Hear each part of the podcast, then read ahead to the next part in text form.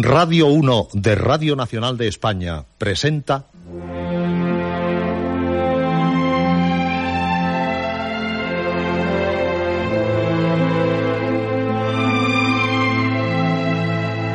Historias.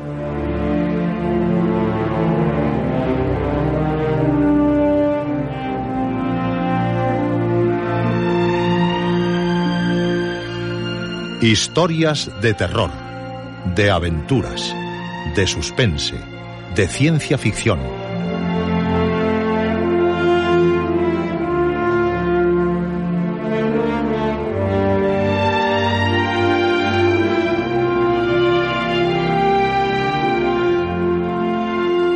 Un programa escrito y dirigido por Juan José Plans.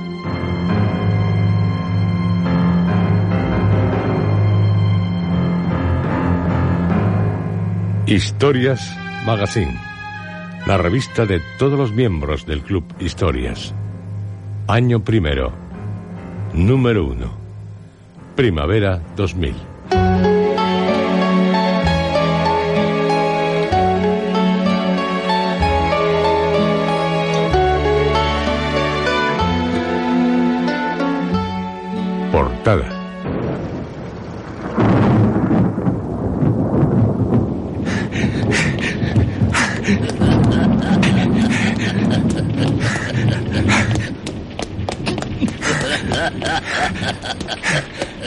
Me está alcanzando.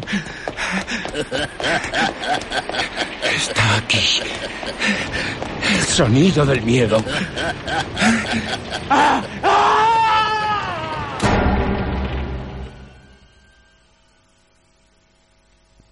Nuestro sonido. El sonido del miedo. El sonido de Historias Magazine.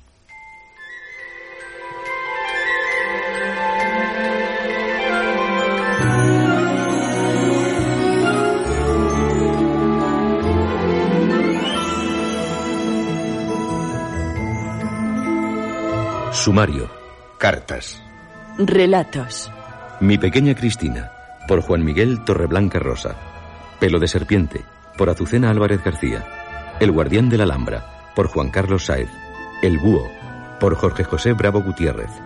Críticas. El monje, de Matthew G. Lewis, por Juan Jesús García Mesa.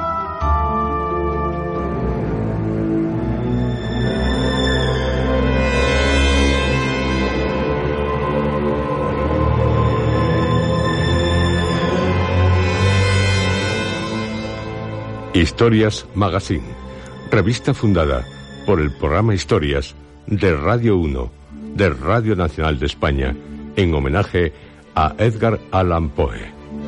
Revista Audio.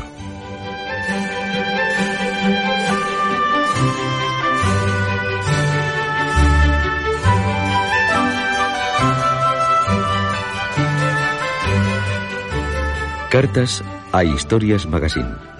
Joaquín Martínez Macho, de Noja, Cantabria, nos escribe. Amigos de Historias Magazine, me es grato escribiros y mandaros mi más sincero saludo. Desde aquel sobrenatural, programa que escuché hace unos años en la radio de un amigo mientras nos dirigíamos a nuestra casa después de la fiesta estival correspondiente a un domingo más, lunes por la hora, me cautivó vuestro excelente trabajo. Ya de mi infancia vienen llamándome la atención diversas radionovelas y que mi madre imponía a su gusto. Solo era un niño, pero poco a poco la cita diaria sin querer y sin prestar atención al argumento me atraía y esporádicamente las voces tétricas de los actores. Volviendo a un pasado más reciente, nació Historias y con ello un inusitado interés por el programa, llegando al punto de grabarlo y después escoger íntegra la historia. Poco a poco, casi todos los fines de semana, he ido sumando una pequeña historiateca con más de 40 títulos, incluidos relatos cortos. Espero seguir coleccionando muchos más títulos y guardarme un recuerdo de un programa que no debería ser excluido de la amplia programación de Radio Nacional de España. Desde aquí mi apoyo y voto en favor de historias, si se discutiera la continuidad del programa en alguna ocasión. Basándonos en el argumento de cada relato, le hago una carpeta de presentación a la cinta de cassette, de la cual mando una de las muchas presentaciones, hecha por fotocopia, rotulador, un leve toque de color y letra de imprenta. Soy un gran aficionado al cine de terror, especialmente al clásico, y todo lo relacionado con ello, ciencia ficción, fantástico, intrigante, etc. Volviendo al programa, no tuve la suerte de poder conseguir las historias de Drácula y Frankenstein. Esta última no estoy seguro de que la hayáis pasado. Pero la que más me priva es La Guerra de los Mundos. La prometisteis el pasado año, pero por algún motivo no la pasasteis. Espero que siga en la agenda. Tendréis que perdonarme ya que no me he presentado en lo que va de carta. Pues bien, me llamo Joaquín. Escribo desde el norte, concretamente desde Cantabria, y de una villa en la zona oriental que se llama Noja, y cita a la orilla del mar. Después de este cumplido obligado voy a comentaros el fin de esta carta, y que no es otro que apuntarme al nuevo proyecto de historias. Deseando un buen éxito, os dejo mi dirección y con la esperanza de volveros a escribir para haceros saber una buena crítica del Historias Magazine. Saludos de vuestro fiel oyente y amigo.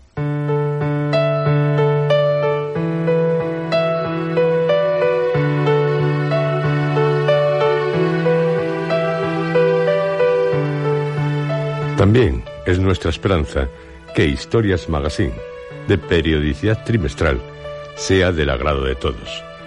Y que todos los miembros del Club Historias, con cartas, relatos, críticas, comentarios, colaboren con nuestra revista audio.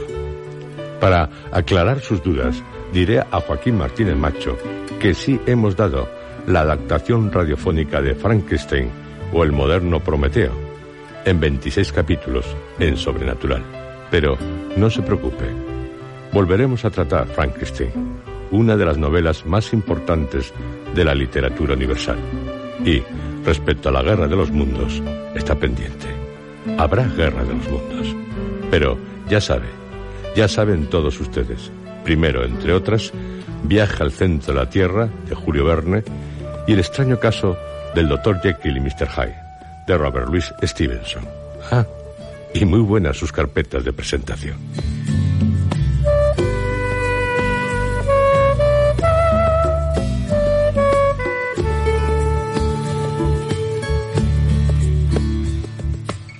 José Manuel Sánchez Gómez, de Sevilla, nos dice en su carta.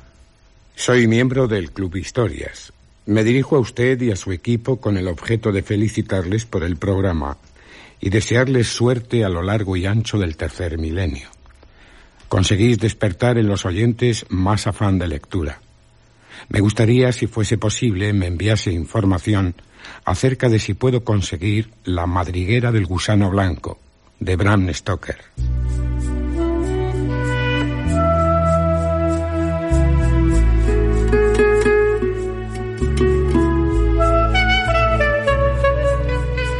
La madriguera del gusano blanco, cuya adaptación radiofónica actualizada volveremos a ofrecerle este verano, está publicada en la colección Bolsitemas, número 32, ediciones temas de hoy.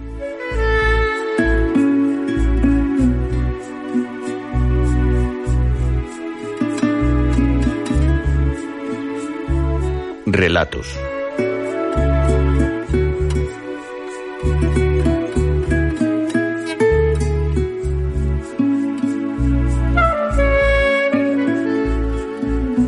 No cabe duda de que cuantos miembros del Club Historias colaboran en este primer número de Historias Magazine tienen una gran imaginación. Los que han enviado originales y no se emiten en este número, pues un poco de paciencia. Habrá muchos más números de Historias Magazine en los que podrán ser incluidos.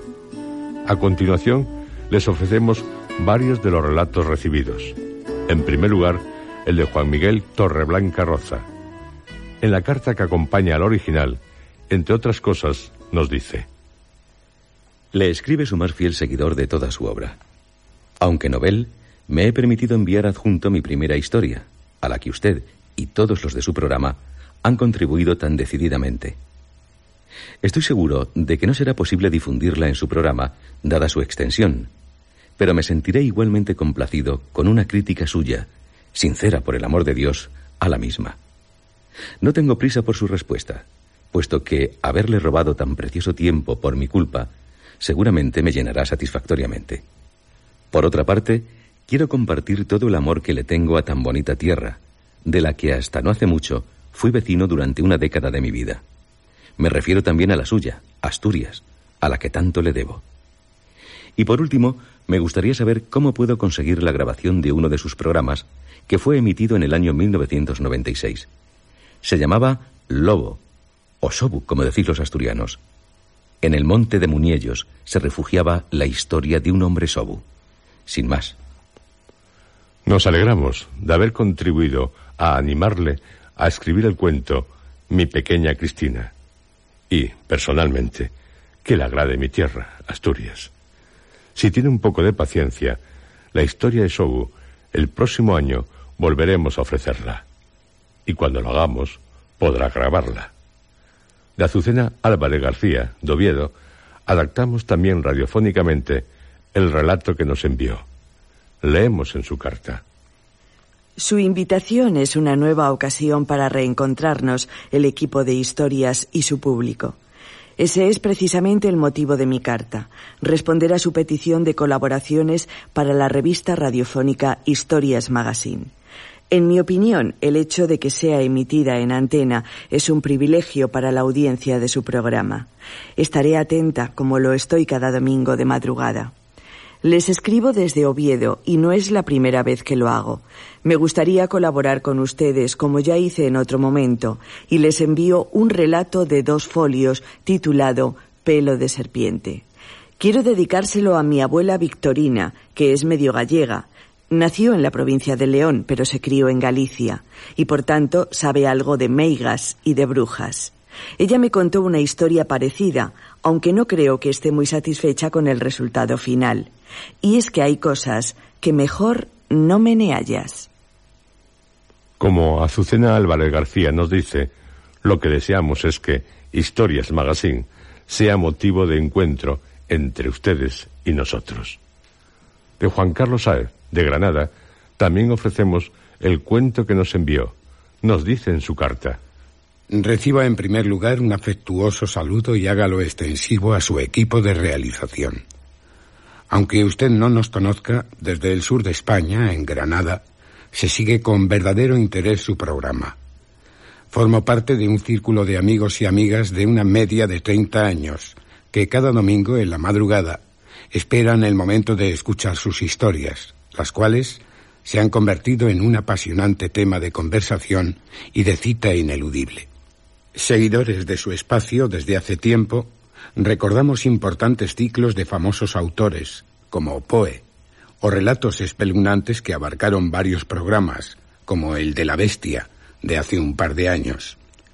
Incluso como aficionados, nos atrevemos en ocasiones a escribir, sin ánimo de menospreciar a los grandes autores, pequeñas historias que intercambiamos entre nosotros. Adjunto a esta carta le envío una corta fábula que yo mismo he redactado para que, si tiene a bien, sea incluida en su espacio Historias Magazine. No queriendo cansarle con merecidas alabanzas, me despido en nombre propio y en el de mis amigos, deseándole lo mejor a usted y a su equipo, así como continuidad a su fascinante programa. No lo duden. En cuanto podamos, nos escapamos a Granada a charlar con todo el círculo de quien consideramos amigos y amigas nuestros. Jorge José Bravo Gutiérrez también nos envió un relato suyo, El Búho, desde Valladolid. Será ofrecido igualmente esta noche. Y gracias por las felicitaciones. Y suerte con ese taller de creación literaria llamado Las Mil y Una Noches. Amigo Jorge José Bravo.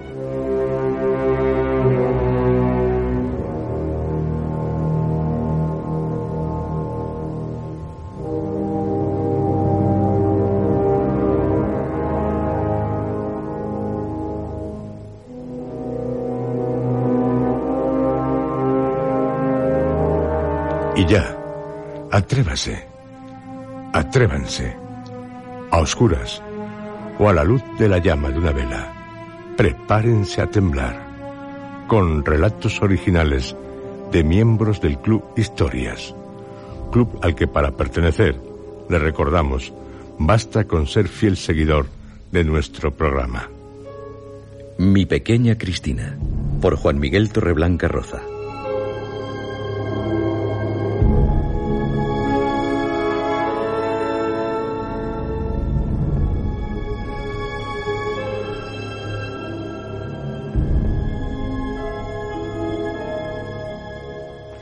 Desdichadamente, esta iba a ser de aquellas noches que todos nosotros sabríamos decir de ellas que son dignas de un infarto. ¿Algún lector ha visto lo que es un fantasma? Modestamente, puedo presumir de ser uno de los pocos que se atrevan a poder confirmarlo. Para mí fue un minuto y poco más. Era lo que me faltaba para que coincidiera la tercera ronda de mi noche con la entrada de un nuevo año, un nuevo siglo. Cerré mi reloj de chaleco que heredé del abuelo. Recuerdo sus pequeñas agujas aproximándose a las doce en punto. Tranquilamente me levanté de la mesa y recogí el frío manojo de llaves que sellan las estancias del museo. Encaminé mis pasos por la penumbra del longevo pasillo, únicamente iluminado por mi vieja lamparilla de aceite negro y por el vaivén de luces y sombras que llegaba de un farolillo sujetado a la pared del centro del mismo. Gracias a ellos, podía discernir su extensión global, aunque a duras penas. Llegué al final del pasillo, al momento que me disponía a asegurar la puerta de la entrada principal, la cual tenía tantos cerrojos que parecía imposible franquearla sin echar abajo alguna de sus paredes laterales. Retrocedí por donde había venido y llegué de nuevo a la altura del pequeño farol. Torcí a mi izquierda, dejando al farolillo detrás de mí, y comencé a subir por las escaleras que daban al piso superior del museo. Más de 30 escalones dejé a mi paso antes de coronar la planta superior. Miré ambos lados, identificando un similar estilo en la estructura de las dos plantas, pues en cada ronda que daba me recordaba la obligación de reconocer paso a paso, aunque tuviera la sensación de haberlo realizado anteriormente. Las paredes, así como los diversos salones que componían el museo, se hallaban abrigadas por majestuosos tapices y cuadros, con varias estatuas y esculturas a su alrededor. Reproducían en su mayor parte personajes importantes de su época, tales como jovellanos o campomanes, condes, duques, reyes y príncipes de las dinastías de los Austrias y de los Borbones, además de los temas de la guerra de independencia. Pasar por delante de estas pinturas me daba a pensar qué distinta era la realidad de la España de los grandes y el lujo que rodeaba a estos con la verdad sufrida del pueblo llano, indefenso, explotado y analfabeto de nuestros días. El sonido de mis pasos se confundía entre la penumbra de las habitaciones a medida que se reencontraba con el pasillo, con el bullicio en el exterior. Acerqué mi farolillo por encima de mi cabeza para poder ver a través de una de las ventanas. Empezaban a sonar las campanadas tradicionales encargadas de despedir al año viejo y saludar al nuevo. Como todos los años, me dediqué a observar a la gente por la ventana central del pasillo. Eran unos ventarrones doblemente acristalados, forrados con grandes y gruesas barras de hierro o acero en su exterior. Estaban cubiertas de capas de nieve por las bajas temperaturas propias de la fecha. La exaltación de las gentes en el exterior me revelaba que gran parte de la ciudad se había reunido en nuestra plaza para seguir lo que sonara desde el gigante reloj del ayuntamiento. Cuando el último campaneo cesó, el clímax en la plaza de toda la gente allí reunida me ensordecieron.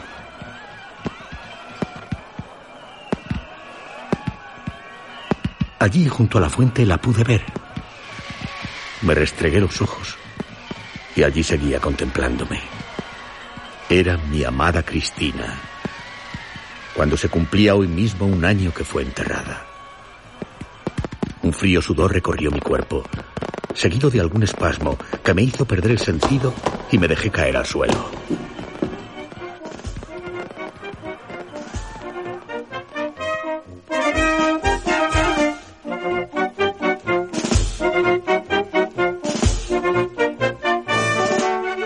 Fue hace un año, cuando mi pequeña Cristina se paseaba a mi lado por estas mismas calles, cuando buscábamos la plaza del viejo reloj. Hoy, un año después, la contemplaba desde mi ventana sumido en una gran nostalgia. Aunque creíamos que no nos daba tiempo a llegar, una vez que se hubo apagado el eco de la última campanada, toda la ciudad, al igual que ahora, enfiereció entre gritos y sollozos de alegría. Antes que nosotros nos diéramos cuenta, todos empezamos a bailar. Comenzamos agarrándonos de las manos para después cambiar aleatoriamente de parejas. Hicimos un grupo, luego otro. Todo parecía una locura. Me esforcé en vano por no tropezar entre tantas gentes y tantas manos. Pero cuando me di cuenta, ya no sabía dónde se hallaba mi amada. Y la busqué y la busqué, pero no la hallé. Y pasaron las horas, para nada. Y pasaron los días, y no hallé nada. Una semana después, se encontró en un páramo un cadáver que correspondía al de ella. Lo sé porque reconocí las ropas que la cubrían, aunque no quería creerlo. Su cuerpo estaba deformado, ultrajado y violado, revuelto entre las zarzas y los fangos de una tierra yerma. Me desperté e intenté no caer al suelo cuando vi por la ventana que ya no quedaba nadie en la plaza. El reloj de la plaza marcaba las 5 y 47 de la madrugada. Súbitamente recuperé el sentido de todo cuanto había pasado. Bajé las escaleras y me dirigí a la mesa. Abrí un cajón y saqué una petaca. De un solo trago creo que la vacié. Volví mi cabeza y derramé todo el licor por encima de mi garganta. Despacio. De una forma inconsciente, fui bajando la mano para dejar la petaca en la mesa. Sin preocuparme de lo que hacía, derramé el resto sobre la madera. Mis ojos clavados en el pasillo se abrieron aún más porque súbitamente se apareció ella otra vez. Zarandeé mi cabeza un par de veces, pero me seguía esperando, como si respondiera a una llamada mía. Allí me esperaba, por segunda vez en una noche, después de un año. Su imagen se hallaba elevada entre una nube de niebla que difuminaba a lo largo de su cuerpo, perdiéndose en el techo. Mis piernas temblaron, pero mi cuerpo era inamovible. Únicamente logré, entrecortadamente, pronunciar su nombre. Cristina. La vi tan bella como siempre lo había sido. De forma fantasmagórica, se me iba acercando y sin que su cuerpo diera la sensación del esfuerzo al caminar, más bien flotaba entre ese humo que la embargaba. Una corriente de aire me pasó del lado y me apagó la llama del farolillo de la pared justo antes de que me golpeara. Por suerte, mi linterna de aceite era más consistente en su llama y me podía guiar de momento. Allí la tenía ella. Esta vez casi a mi lado. A poco que estirase mi mano, llegaría a tocarla, seguro. No pude soportarlo más e intenté asirla con todo mi ser. Inútilmente. Fue traspasada como el humo de una colilla con un solo dedo. Experimenté una sensación de alivio por todo mi cuerpo, como si de pronto me hubiera contaminado con una droga, lo que me dejó del todo relajado y confiado al pasar por ella. Oí en mi interior que me hablaba, aunque en ningún momento observé que sus labios se movieran. No temas, amor mío. He vuelto para aliviar tu tormento. Llegará la hora en que te reúnas conmigo y te estaré esperando. Te amaré por toda la eternidad. Te quiero. Se fue poco a poco entre tinieblas, hasta que desapareció al final del pasillo, cerca de la puerta de acceso principal al museo. Corrí lo más que pude para alcanzarla, pero fue imposible. Caí al suelo y me eché a llorar repitiendo su nombre. Cristina. Había dormido toda la noche otra vez estando de servicio. Recordé las amonestaciones que ya había recibido al respecto y comprendí que no estaba hecho para trabajar de noche. Me arreglé un poco el desdeñado pelo y me dirigí al portón de entrada. Recuerdo el sueño tan extraño que tuve y me dio la risa, sobre todo porque nunca tuve novias, y eso que lo deseaba. Abrí la puerta principal del museo y se me apareció el compañero que llevaba dos minutos llamando a la puerta. Buenos días y nuevo centenario, compañero. Igualmente te lo deseo. Seguí mis pasos y me dirigí a casa. ¿Pero qué vi? Un carromato de seis caballos me pasó al lado y a punto de atropellarme me salpicó de fango. Justo en el momento en que me disponía a gritar al cochero, la vi a ella dentro del carromato. Me lanzó una sonrisa angelical tras su ventanilla y se alejó entre risas. La misma mujer con la que había soñado.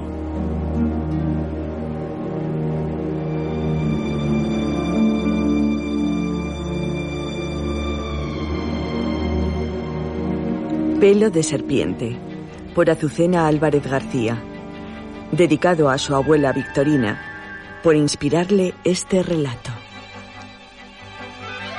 ¿Y si fuera verdad? Merecía la pena intentarlo. Y era tan sencillo. Podría incluso hacerme famoso o rico. O peligroso. Sí, muy peligroso y perverso. Además, sería una manera perfecta de comprobar definitivamente si esa vieja excéntrica y huraña estaba loca o si, como apuntaban los rumores, realmente tenía poderes sobrehumanos y era bruja. Seguí al pie de la letra sus instrucciones y con miedo, condición indispensable para acometer tal empresa, busqué todo lo que necesitaba. Apenas tres ingredientes más para este desaguisado y listo. Una botella, no importaba ni el tamaño, ni la forma o el color. Agua del río y un cabello humano. Una noche, bajo la trémula luz de la luna llena, me acerqué al riachuelo sin más compañía que mis temores. Apostado en su margen izquierda, en cuclillas, manteniendo el equilibrio como un funambulista mal entrenado, conseguí tras mucho esfuerzo llenar la botella. Luego, desanduve mis pasos tras las huellas de mis botas y regresé a casa. Había escogido a Paula como víctima propiciatoria porque cumplía otro de los requisitos. Tenía melena y eso me aseguraba parcialmente el éxito final, ya que, según la receta mágica de aquella vieja bruja, cuanto mayor sea la longitud del cabello, mayor será el tamaño de la criatura, y por otro lado, debo recordarte, jovencito, que más diabólica resultará cuanto mayor dolor inflijas a la hora de arrancarlo. Así que, ¿a qué esperar al día siguiente? Me acerqué a la cama de mi hermana pequeña, ojito derecho de mi madre, y le tiré del pelo con tanta fuerza que temí desnucarla. Mis padres entraron en la habitación sobresaltados por esos gritos y llantos en la madrugada. Paula era muy llorona y mimosa, pero esta vez tenía un buen motivo para quejarse. Mi madre se abrazó a ella, tratando de consolarla, mientras mi padre me agarraba del brazo con una mano y con la otra me propinaba unos cuantos azotes. Perdí la cuenta. En realidad, ni siquiera sentía dolor. Si se hubieran fijado, habrían descubierto una sonrisa maliciosa dibujada en mis labios. Cuando todo se hubo calmado, me encerré en la habitación e introduje en la botella uno de sus cabellos. Era muy largo, oscuro y grueso. Luego, la cerré herméticamente y la escondí bajo el armario. Punto y final de aquel embrujo. ni palabras mágicas, ni conjuros, ni otras patrañas. Tan solo paciencia y discreción para impedir que alguien lo descubriera. Quince días más tarde, sumaría un éxito o restaría un fracaso en la operación. Me acosté, pero no logré dormir, ni esa primera noche, ni las trece siguientes, hasta que mi padre lo desbarató todo con anticipación. Había estado espiándome día tras día, escamado por lo huraño y esquivo de mi comportamiento. ¿Qué es esto? Me preguntó mientras balanceaba la botella de un lado a otro. Le di una respuesta entre dientes, casi inaudible. Un criadero. ¿Qué has dicho? Un criadero de serpientes. Ah, sí. ¿Y dónde están, si puede saberse? Qué curioso. Donde mi padre veía un simple cabello, yo intuía una serpiente, viva, que se movía. ¿Será que la imaginación de los niños es más poderosa? Ven conmigo. Voy a demostrarte que aquí no hay nada. Nos dirigimos a la puerta principal. Preveía sus intenciones. Le rogué que no lo hiciera. Me interpuse en su camino. Me tiré en el suelo y le agarré las piernas. Todo resultó inútil. Al fin y al cabo yo solo tenía once años, y mi padre era tan alto y tan fuerte que se necesitaban cinco hombres para detenerlo. Salió a la calle, levantó el brazo derecho, dobló y estiró el codo, abrió la mano y la botella se estrelló contra el suelo. Se hizo añicos y el agua salpicó sus pantalones y las zapatillas de cuadros. Ya está. Y que sea la última vez que te acercas a esa mujer. Te prohíbo que le hables siquiera, ¿entendido? Dijo mi madre. A ver si a ti te hace más caso. Se lo habré dicho mil veces y como si nada. Este niño es un demonio. Cada día peor. Venga, fin del espectáculo. Entra y ponte a hacer los deberes. Y mi madre, que me había estado amenazando con una escoba, cerró la puerta tras de sí. Qué lástima. No tuvimos tiempo de horrorizarnos al ver cómo sobre la acera serpenteaba una criatura delgada y alargada, con la piel negruzca y rugosa, y todavía húmeda.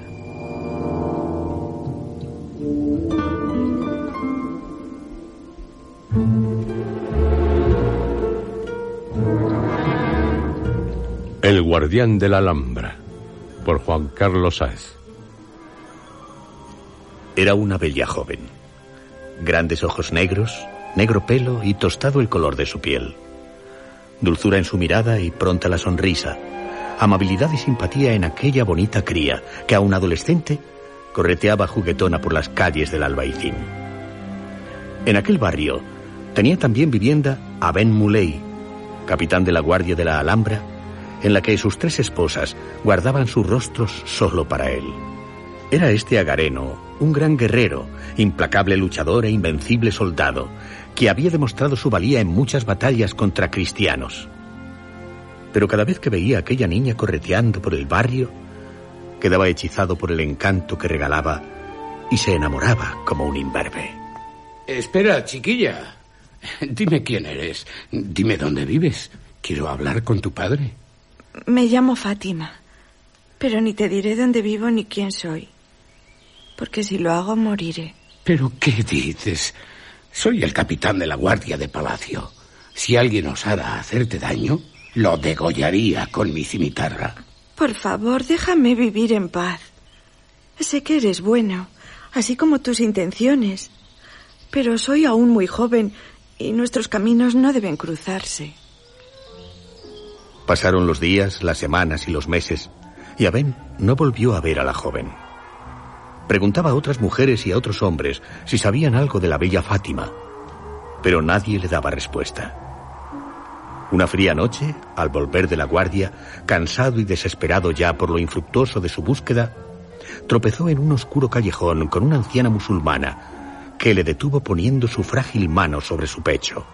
Alto ahí, Aben Muley. ¿Cómo te atreves, anciana? ¿No sabes quién soy? Cierra la boca, estúpido. ¿No has oído cómo te he llamado por tu nombre? Tengo lo que buscas y te diré lo que quieres saber.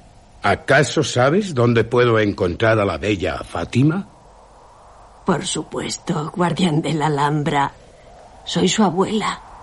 y ella me ha dicho que arden deseos de verte, pedirte perdón por su indiferencia y pasar contigo el resto de su vida.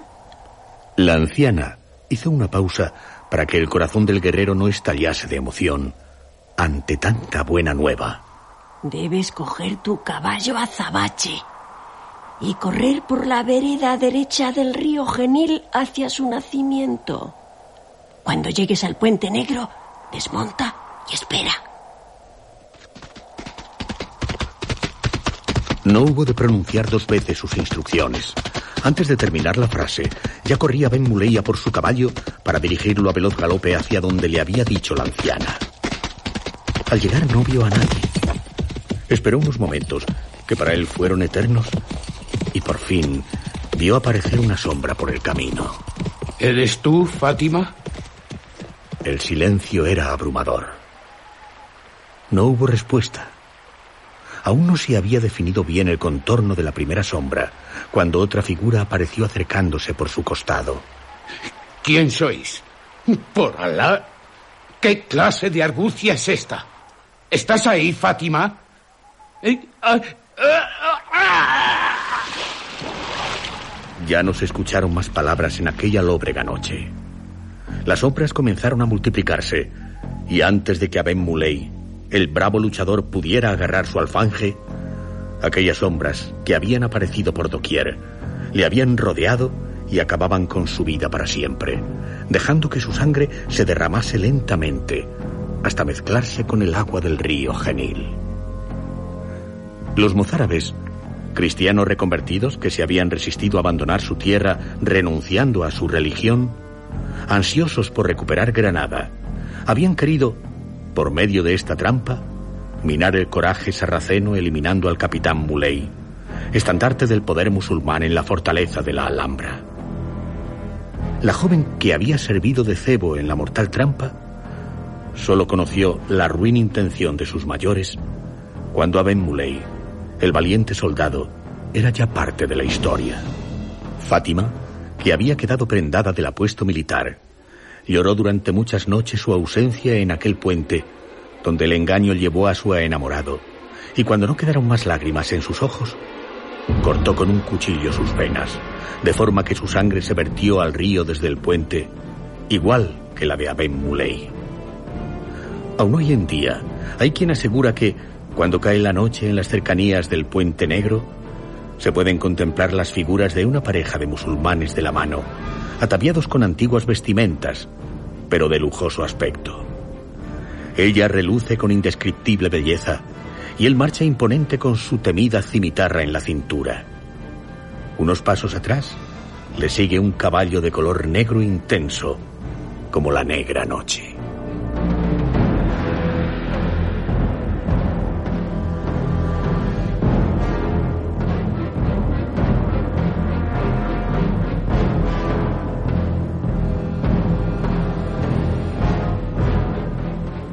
El búho, por Jorge José Bravo Gutiérrez.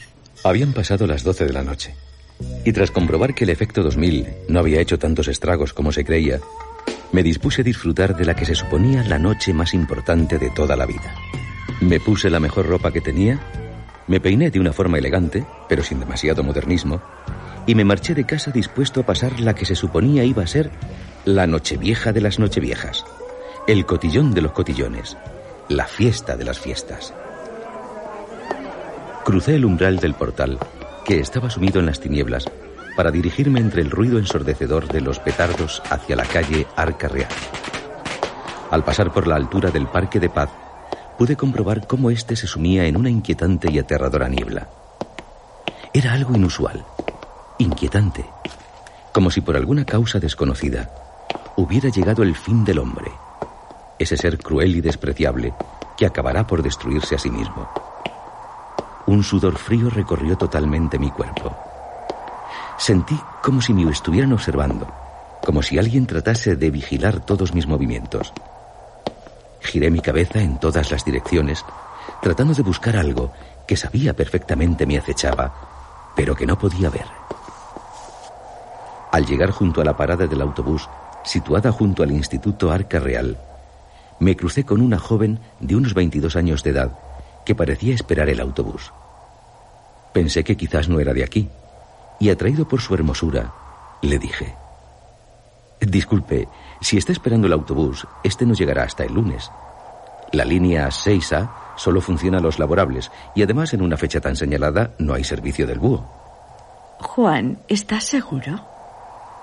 Ante mi asombro, una parada, de las que usan para los servicios especiales cuando hay obras y varían la situación, apareció delante de mí acompañada de una espesa niebla, que lo único que me dejaba ver a mi alrededor era a ella y las paradas del autobús. Lo que me parecía aún más sorprendente es que supiera mi nombre, que lo hubiera dicho como si me conociese de toda la vida. Poco después llegó el autobús, en el cual pude leer Búho Cero, Servicio Especial Nochevieja, que era exactamente lo que rezaba el cartel de la parada. El conductor abrió la puerta. Buenas noches. Y tras darnos las buenas noches, ella subió al interior, lanzándome una inquietante mirada. ¿No subes? Y dicho esto, el autobús se marchó.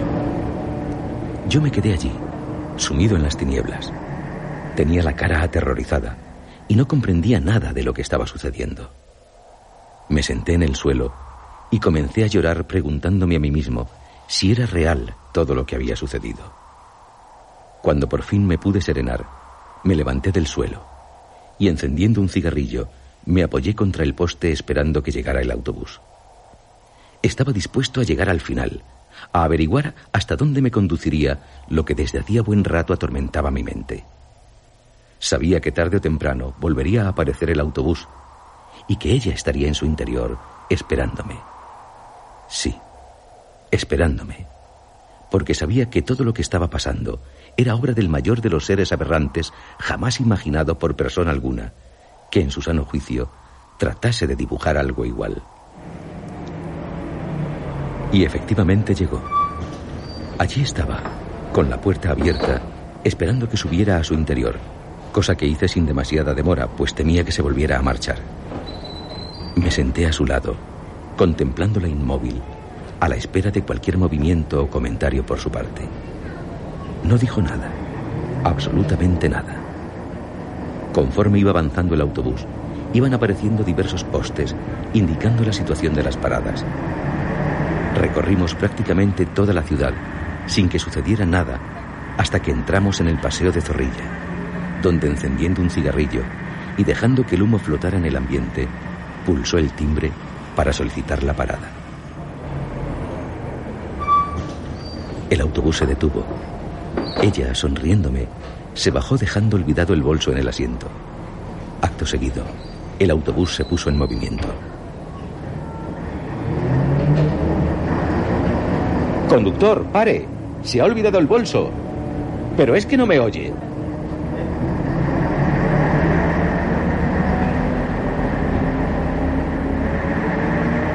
Su parada.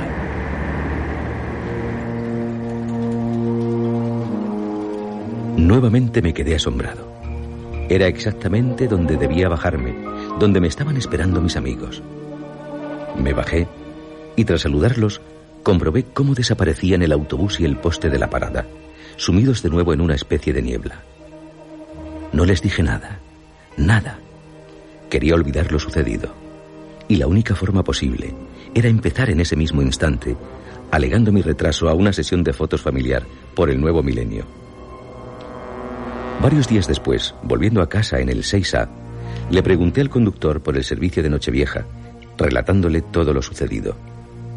El conductor, que en un principio había confirmado mi teoría de que todo había sido un sueño, se quedó tan aterrado como yo cuando al pasar por la mencionada parada nos encontramos con el poste y a su lado la joven, que esperaba la llegada del autobús para poder recuperar su bolso.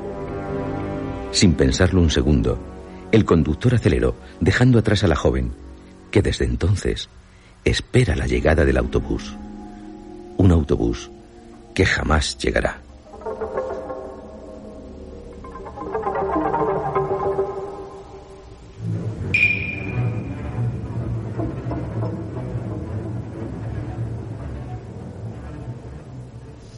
Críticas.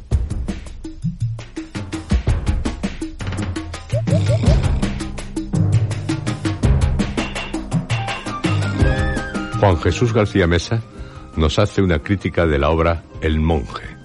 En su carta nos dice, Mis más sinceros saludos a los integrantes del programa Historias. No puedo hacer otra cosa que felicitarles ante la acertada iniciativa que han decidido adoptar en cuanto a la publicación de la revista literaria del programa Historias. Es un regalo que ustedes han tenido para con nosotros, los miembros del Club Historias, al menos yo lo veo desde tal punto de vista. El hecho de que podamos colaborar en la elaboración, en aspectos de contenido, de la revista, hace que nos sintamos más cerca del espíritu que tan misteriosamente instauró Poe en cada uno de nosotros. Sin autores tan pródigamente imaginativos, el mundo de la literatura habría quedado huérfano de un género que alimenta el espíritu y alma de no pocos lectores. Desde la más absoluta modestia, les envío una crítica de una de las novelas que más profundamente me han horadado, aunque bastante limitada en extensión y calidad, confío en que si tal crítica no les desagrada en demasía, podrían incorporarla a la revista, esperando que sean muchos más los que se animen a leer una de las cúspides del terror gótico. Y este es su comentario crítico de la novela El monje. Cúspide de la novela gótica nos encontramos ante una novela que ya en su época levantó una inusitada expectación. Aunque tuvo un éxito sin precedentes, fueron muchas las instituciones que levantaron una protesta formal contra esta novela. De entre todas, destacar la increíble polvareda que originó en la sede de la Iglesia Católica, que tachó a la misma de impía y blasfema, prohibiendo su lectura a todos sus integrantes, aduciendo que era un libro maldito. La novela, escrita en 1796 por Matthew G. Lewis, se encuentra estructurada en tres libros divididos a su vez en varios capítulos. Destaca sobre todos sus elementos una increíble prosa sibilina, aderezada de un argumento bastante complejo y elaborado. Aunque son varias las historias que se entrelazan en la sucesión del argumento, una de ellas destaca sobre las demás, y el personaje de esta es, como su propio título indica, un monje encumbrado a la categoría de hombre santo en la ciudad de Madrid. El personaje en cuestión, de nombre Ambrosio, pasa de un estado profundamente virtuoso a otro en el cual, tras ser tentado por el propio demonio, recorre las más bajas estancias del envilecimiento. En la trama secundaria, donde el marqués de las cisternas encuentra el fantasma de su antepasada, la monja sangrienta, hay numerosos pasajes de una fuerza descriptiva sin igual. Por poner un par de ejemplos, contemplar la visita del cadáver animado a la cabecera del lecho del marqués, o el ritual cabalístico por el que el judío errante ayuda a éste a desentrañar el misterio de su atormentadora muerta y alejarla de sí. Finalmente, y como detalle significativo, indicar que el maestro de ceremonias terroríficas, H.P. Lovecraft, consideró la novela como una obra maestra de verdadera pesadilla, cuyos elementos generales de corte gótico están condimentados con un cúmulo de rasgos macabros. Según Lovecraft, el autor educado en Alemania y saturado de delirantes tradiciones teutonas desconocidas para Anne Radcliffe, dio al terror formas más violentas de lo que su moderada predecesora se había atrevido a imaginar. En definitiva, una novela que aconsejo vehementemente, tanto a los que gusten de leer prosa gótica como a los que gusten de saber de aspectos de la época por solo citar algún aspecto de entre muchos positivos que adornan la obra.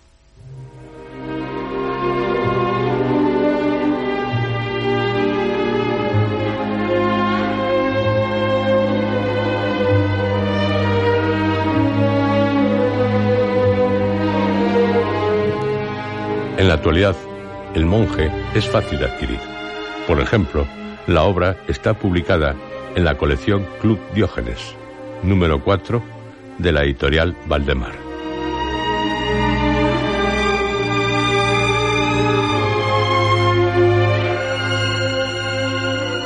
En el próximo número de Historias Magazine, más cartas, más relatos, más críticas de miembros del Club Historias.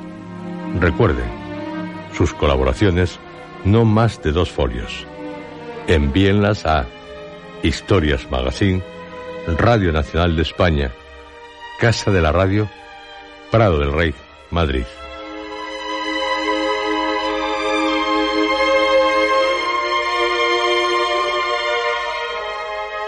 Y no se pierdan nuestro siguiente programa.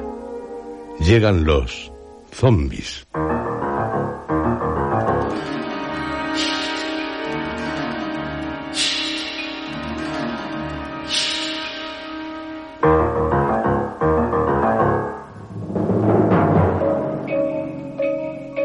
Escuchado ustedes dentro de la serie Historias